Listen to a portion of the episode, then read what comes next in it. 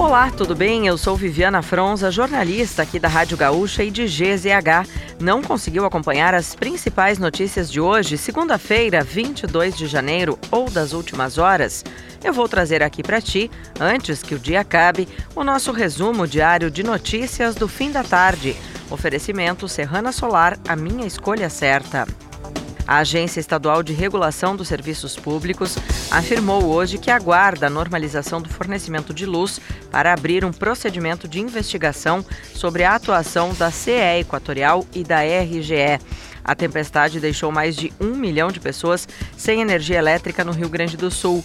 Segundo a presidente da agência fiscalizadora, Luciana Luso de Carvalho, dar início a um procedimento durante a falta de luz poderia prejudicar a atuação das empresas. A Secretaria Municipal de Serviços Urbanos informou que a liberação total de ruas que estão interditadas em razão das quedas de árvores aqui na capital deve acontecer em duas semanas. Na manhã desta segunda-feira, 27 trechos de ruas ainda estavam obstruídos. Até o momento, foram registradas mais de 2 mil ocorrências de queda de árvore por meio do canal 156 da Prefeitura. Destas, cerca de 800 foram atendidas. Ao menos seis pessoas morreram e duas estão desaparecidas após o naufrágio de um barco na região metropolitana de Salvador, na Bahia. O acidente aconteceu na noite de domingo, quando a embarcação fazia o deslocamento entre a cidade de Madre de Deus e a ilha de Maria da Guarda. A Marinha do Brasil informou que o barco realizava transporte irregular de passageiros e investiga se houve excesso de pessoas a bordo.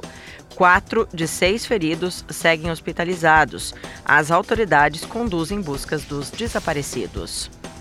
O governo federal anunciou uma nova política industrial chamada de Nova Indústria Brasil, que terá 300 bilhões de reais disponíveis para o financiamento até 2026. O colegiado é comandado pelo vice-presidente e ministro da Indústria e do Comércio, Geraldo Alckmin. De acordo com o executivo, a nova política prevê uma série de metas e também objetivos para desenvolver a indústria nacional até 2033. E a boate Carmen's Club vai trocar de endereço em Porto Alegre. Com um investimento de 350 mil reais, a nova boate manterá o mesmo nome e ficará na rua Pelotas, no bairro Floresta. A nova casa noturna está há três meses em obras e a inauguração está prevista para fevereiro, depois do carnaval. A empresária Soraya Maria Salum Rosso, mais conhecida como Tia Carmen, fez uh, uma rifa nas redes sociais para investir em itens da boate.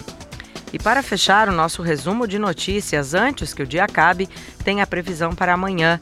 O clima volta a ficar mais estável no estado nesta terça-feira. O sol brilha forte em Porto Alegre, Santa Maria, Uruguaiana e Bagé. Por outro lado, segue chovendo em toda a região norte, mas de forma isolada e de baixa intensidade. Se quiser saber mais sobre algum desses assuntos e muitos outros, além dos nossos colunistas, áudios e vídeos, é só acessar gzh.com.br ou o aplicativo de GZH. Amanhã a gente volta aqui antes que o dia acabe.